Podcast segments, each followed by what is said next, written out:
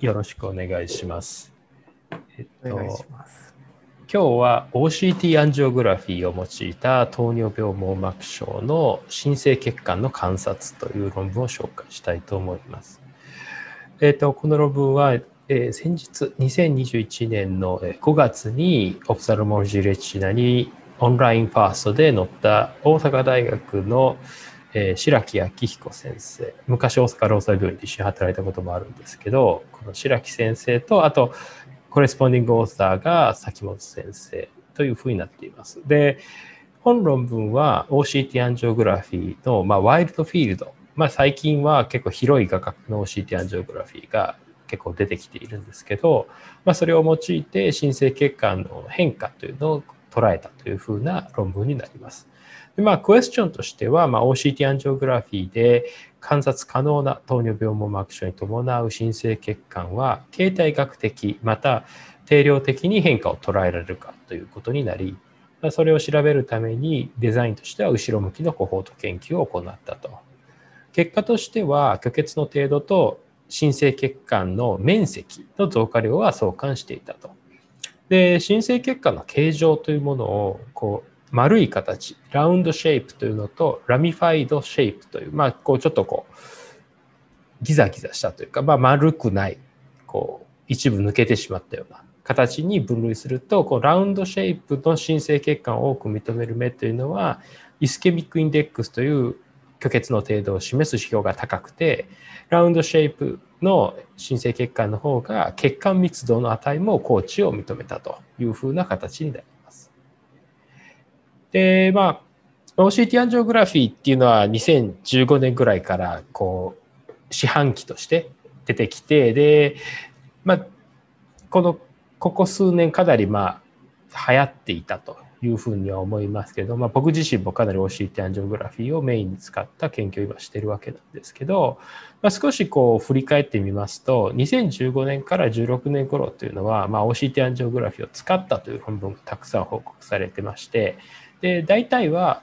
これまでの基準である造影検査フローレセインのアンジオグラフィーと OCT アンジオグラフィーの比較や OCT アンジオグラフィーで新たに観察可能になった深層の血流の報告がまあ多かったと。でその後に、まあ、OCT アンジオグラフィーを用いた、まあ、バイオマーカー、まあ、視力と相関する指標だとかあと PV あ PDR のあの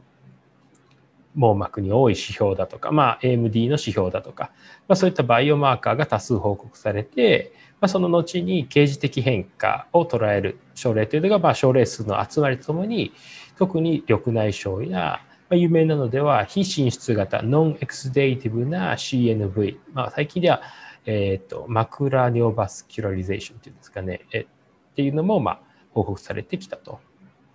で当初、まあ、OCT アンジオグラフィーを用いた研究の利点の一つというのは定量的な評価が可能と、まあ、されていましたし、まあ、僕自身もそういった紹介をいくつかをさせてもらったことはあるんですけど、実はこの定量的評価っていうのには落とし穴があって、それはその血管密度というものをまあよく使うわけなんですけどその解析方法や画像自体の信号強度また信号強度のみでは測れないフォーカスやまあシャドーイングなどのあの影アーティファクトによってすごく影響が出ると。なので定量的な評価をするイコール、まあ、信頼性のある評価方法とは言えないと、まあ、最近では考えられてきてますし僕自身もまあ考えています。で、まあ、そういったことを少し紹介したのが第2回の朝弁で、まあ、第2回って初めてのやつの一つですけど、まあ、初期の緑内障における OCT と OCT アンジオグラフィーによる検査結果の違いという時にも OCT アンジオグラフィーの微妙な検査の血信号強度の違いというのが検査結果に影響を与えている可能性があるということをこの論文では紹介していました。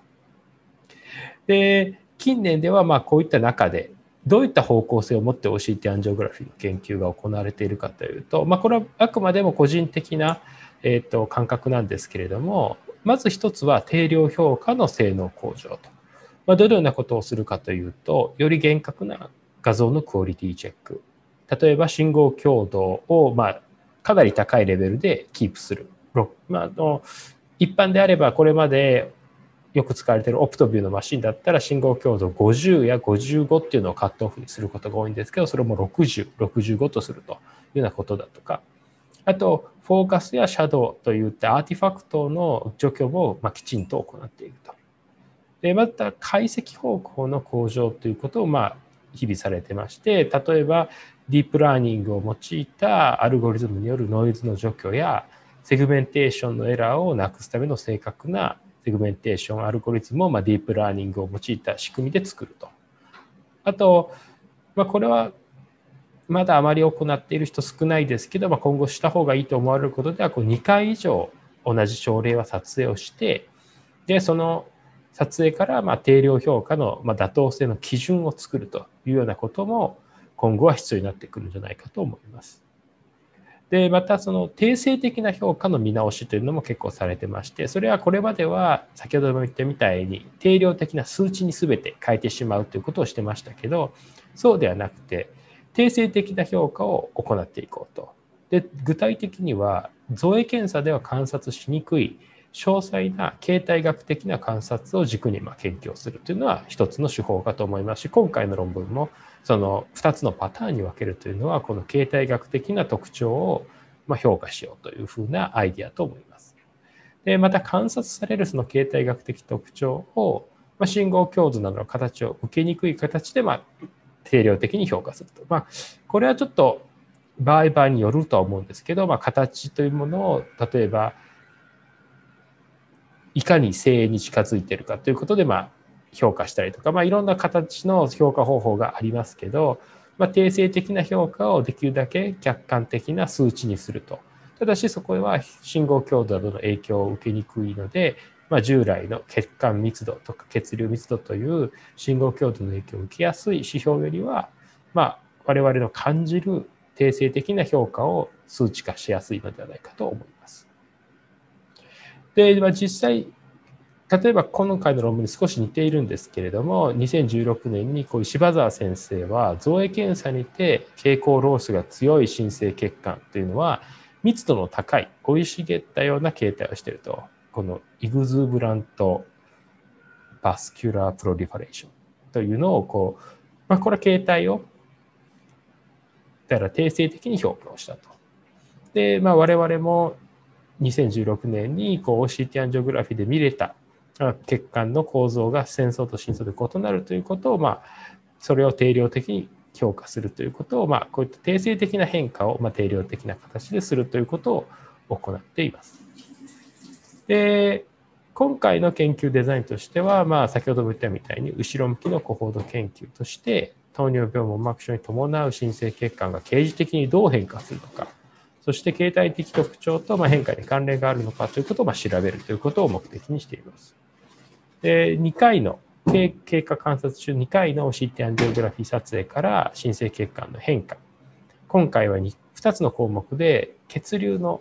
面積これは全体の大きさ新生血管のあるエリアの大きさというのをま求めるのともう一つは血管密度という形でそこの血流の密度を測定しています。で変化というものに関しては、増加をプラス5%、維持をプラスマイナス5%以内、そして減少マイナス5%にま分類しているというふうな形で変化率ということを評価すると。で、画像自体は、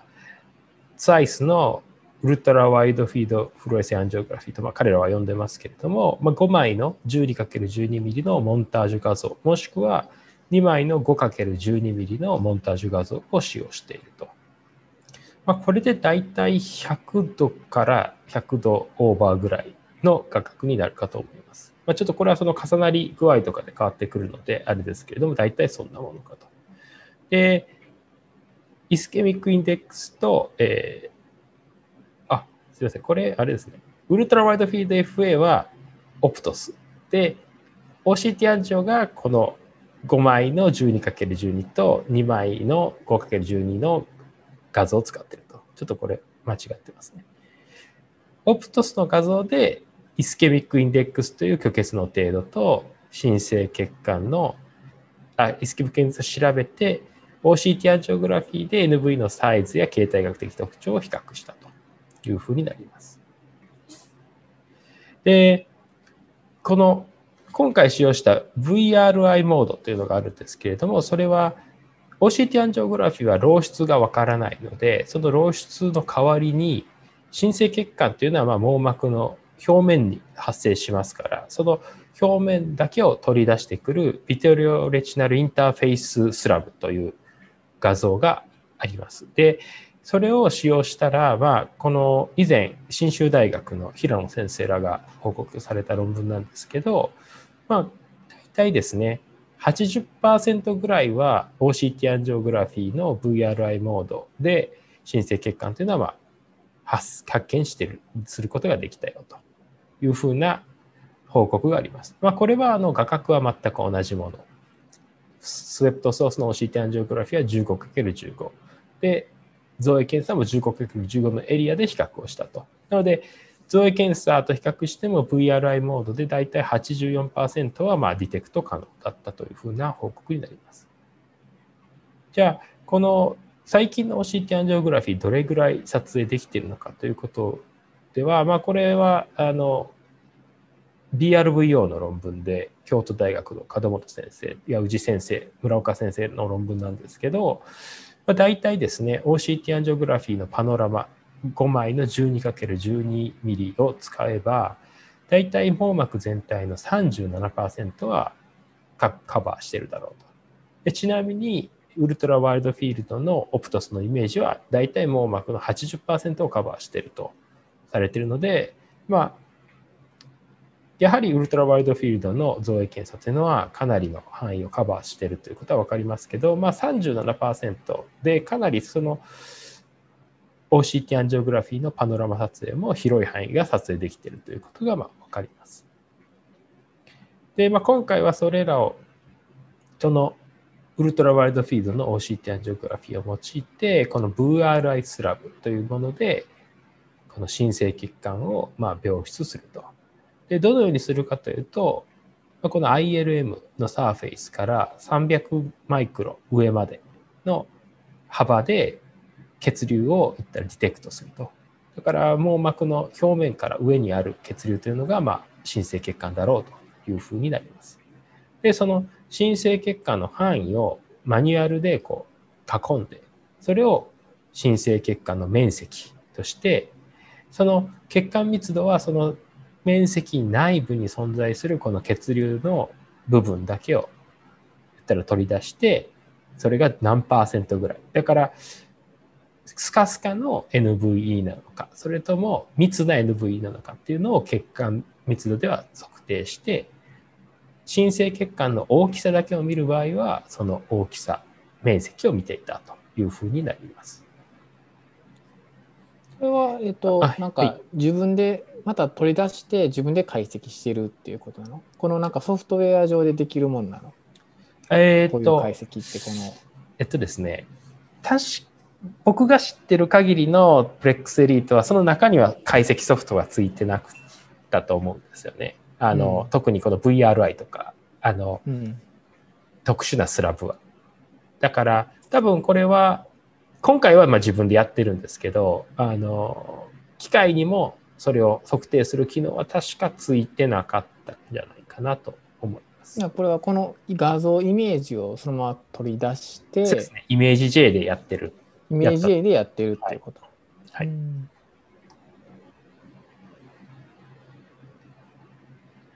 でその最初に言ったその2つの形のパターンっていうのそのラウンドシェイプというのは、まあ、こういったそのくるんとしてる。まあ、これはもう主観的な判断をしてるんですけれども、まあ、ラウンドな形をしてる。一方でラミファイド NVE というのはこうギザギザとしたものであったということで、まあ、それらを分類してあのどういったものかっていうのをまあ見たというふうになります。その2つがどう変化したかということを見ていたと。でまず今回あの患者さんは21名で、で目は25が登録されてて、で、その中に46個の申請結果をまディテクトしたというふうな、だからこの46の変化をまあ見たと。えーまずこのエリアの新生血管自体の面積なんですけど、それはベースラインが1.85ミリメートル、平方ミリメートルだったのに対して、えっ、ー、と、最終受信時は2.14と、まあ、大きくなっていた。で、一方で血管の密度に関しては、ベースラインが73.9%だったのが、最終受信時で65.3%だった。ただ、あの注意がいるのはこうどういう経過をしていたのかっていうところでで実はそこには結構あのバラバラというか今回25人あ25がんの目の中でトリートメントナイーブの症例は3がんでそれらの方は PRP を施行されていると。でアディショナルなフォトコアギュレーションは11がんで行われて、で、何もしなかった症例がまた11があったと。なので、えっ、と、25がん中3がんはトリートメント内部で PRP。11がん44%は追加の PRP をしたと。で、残りの11がんはトリートメント内部じゃないけど、治療は何もせずに様子を見たというような形になります。だから、そういった影響はまここに大いにある可能性があるというふうな、になります。で、じゃこの他の試験年齢、ヘモグロビン A1C、そしてそのイスケミックインデックス、虚血の程度と、この新生血管のサイズやデンシティの変化との相関を見ていくと、まあ、決して強くはない相関なんですけれども、その面積の変化っていうのと、えっ、ー、と、虚血の程度っていうのに、まあ、マイルドからローな相関があったと。まあ、あの、ここでは R スクエアで0.09って書いてるんですけど、まあ、本文中を読むと、まあ、ポジティブなコレレーションということなので、まあ、イスケミックインデックスが高いと NVE が増えるというような形であります。ただこれはあくまでもチェンジだけなので、あの、ベースラインの大きさは加味されていないから、まあ、ちょっと、あの、大きいものの方が大きくなりにくいじゃないかなとか、まあ、ちっちゃいやつの方が大きくなるんじゃないかなとか、いろいろ考えちゃったんですけど、まあ、そこはちょっとわかんないというふうになります。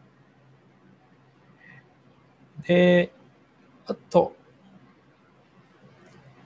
そう、2つのこの形状に関してなんですけど、まあ、約10、えー、21個の、えー、ラウンドシェイプ、まあ、こややデンスなラウンドシェイプなものがあって、13眼のあ13個のラミファイドシェイプの NVE が見られたと。これ、30、これ全部でこれ40個くらいだった全部で46あんのになぜこれが34しかないのか、ちょっとこれは謎ですけど、これらを見ると、まあ、どっちのグループも、えっ、ー、と、計画とともに面積は増加をしていると。えー、NVE の面積のチェンジはプラスで変化しているけど、デンシティは減少していると。で、ベッセルデンシティ、言った NVE の大きさじゃなくて、そこの血管の密度を見ると、まあ、その最初の時点と比べると、どちらの群もちっちゃくなってる。で、その密度自体はラウンドシェイプの方が、ベースラインもファイナルもま高かったですよという。ような形になっています。で、まあ、ラウンドシェイプの方がischemic index というのは高かったと。なので、まあ、これだけ見ると、まあ、 round shape っていう方が血管密度が高い、まあ、よりしっかりとした NVE である可能性が高いし、虚血もそこには関与しているんじゃないかなということがまあ示唆されると。で、まあ、これ supplemental table でついてるたんですけれども、レーザーがまあ施行した症例が、えーと、トータル14がでしてないのが11がん。だったので、まあ、そのしているのとしてないのでこう2つに分けて変化を見てるんですけれどもこれがまあベースラインでこっちが最終受信時というふうになりますけど、ま、レーザーを施行してもしてなくても若干面積は増えてると。経過観察中。あ、ただ、えっ、ー、と、レーザーをしてない症例の方が面積は優位には増えていない。で、目、レーザーを施行した症例と施行してない、こう血管密度はどうかというふうに見ると、これは施行している症例も施行していない症例も経過観察中に血管密度は優位な減少を認めていたということになります。絶対値で見る方がいいんかな変化量で見る方がいいんかなこういうのってなんかあるよね。ディファレンスで見る方これはですねあのこれはですね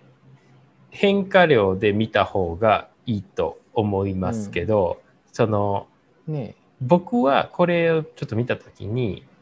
あのだこれを言ったら変数の1にして、だからアウトカムを血管密度とかこの NV にしてだからこれを一つの1個目の変数にしてプラス、うん、あのタイムと PC のインタラクションの変数で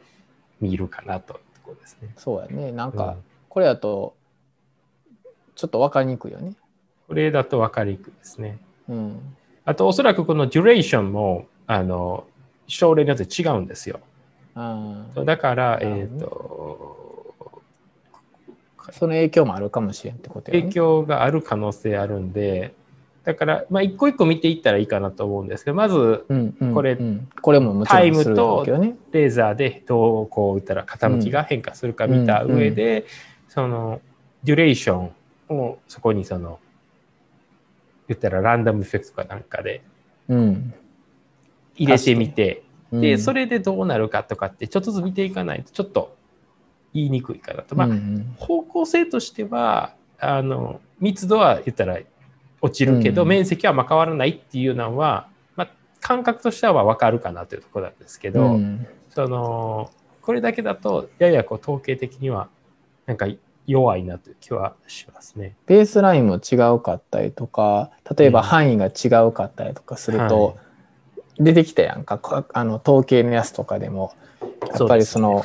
ね、ね、変数が違うかったりとかした時に、うん、こう分からへんよね違いを見るっていうのが、ね、間違いないです。でまあ結果結果のまとめとしては、まあ、NV の面積は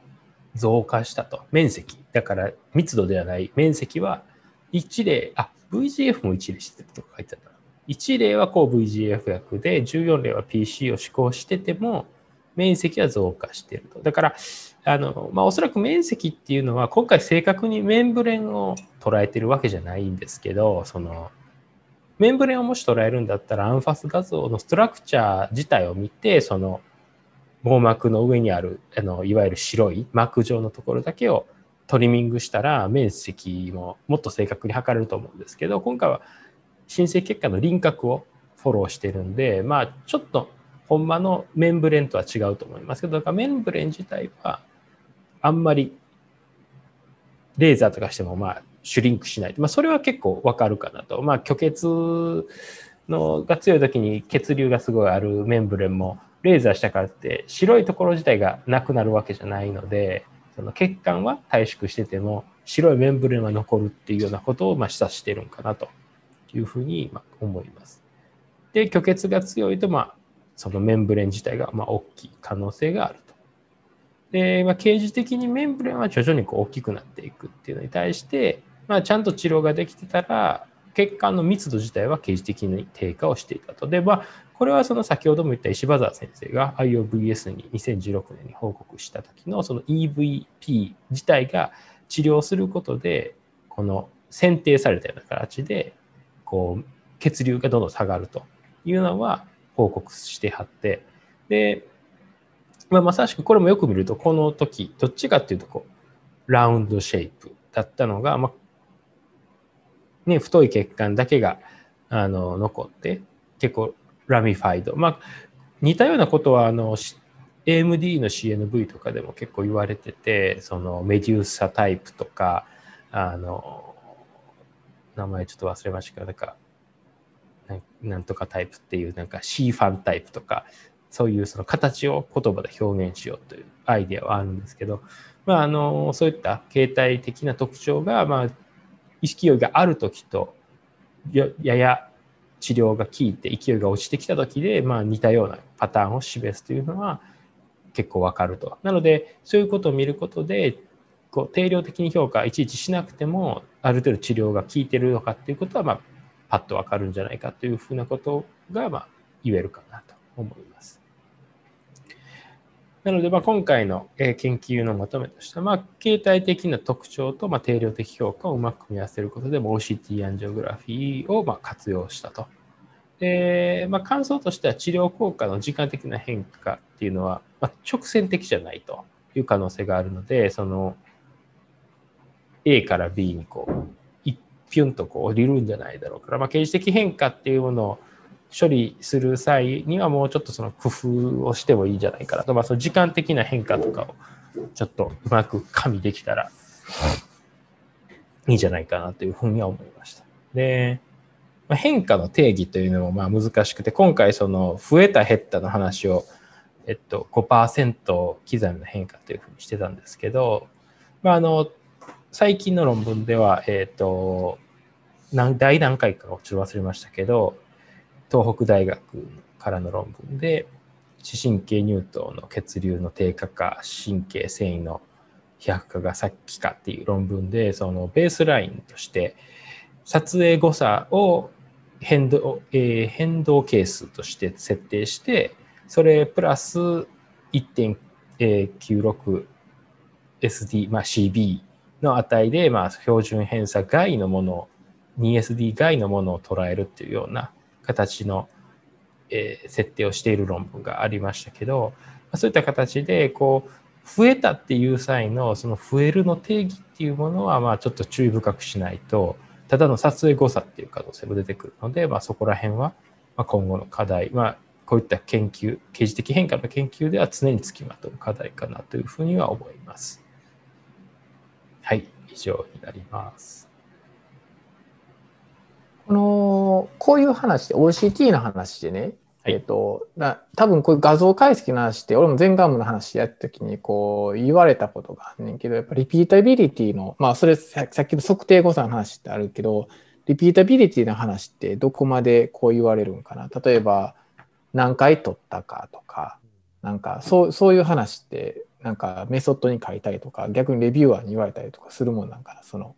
何でもまあ機種間にももちろん差があったりとかその数字って1回だけ撮っただけやったらその数字がほんまかなんかどうか分からへんけどそういうのはあんまり網膜では言われないかな。結構緩いですよね。あんまり言われなくて、で、そのそれも結局はデザイン次第なところがあると思うんですけど特にクロスセクショナルなスタディとかだと大体見ようとしているものっていうのは結構変化が大きいものをまあ見てることが多くて、まあ、例えば浮腫で腫れてるとか、血管がないとか、そしたらまあ、その変化っていうのは、まあ、その、誤差っぽくはないんですよ。明らかでしょみたいな。結構あんまりそれ納得してくれることが多いんですけど、今回みたいな、その、変化してますよっていう時に、結構その変化してますよって難しいとこあると思うんですよね。その特に治療介入した群は変化してるって言って結構分かりやすいと思うんですけどしてないのは変化してる風に出てるじゃないですか。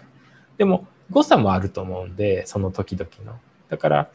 そこら辺は結構注意深い処理がいるだろうなと思いますね。うん、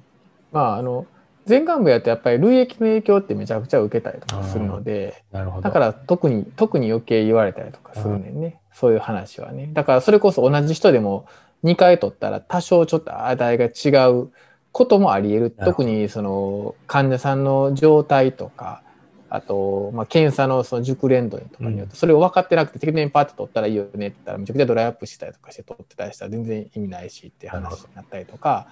まあ、それドライヤーの人を取ったりとかする時とかでもすごくこう気をつけないとそこが違うくなってしまうととかって話になるのでね。それちなみに2回取ったら、えっと、平均値使うんですか？その時でそれは俺はその時にやったんは、まあ、なんか何回か取ったりとかしたりとかしたんでその何回とか取っても全部同じような値でしたっていう話をサプリメンタルデータで出したりとかしたけどね。うん、そのそうそういう意味でその新しい指標に対してちょっと言った時に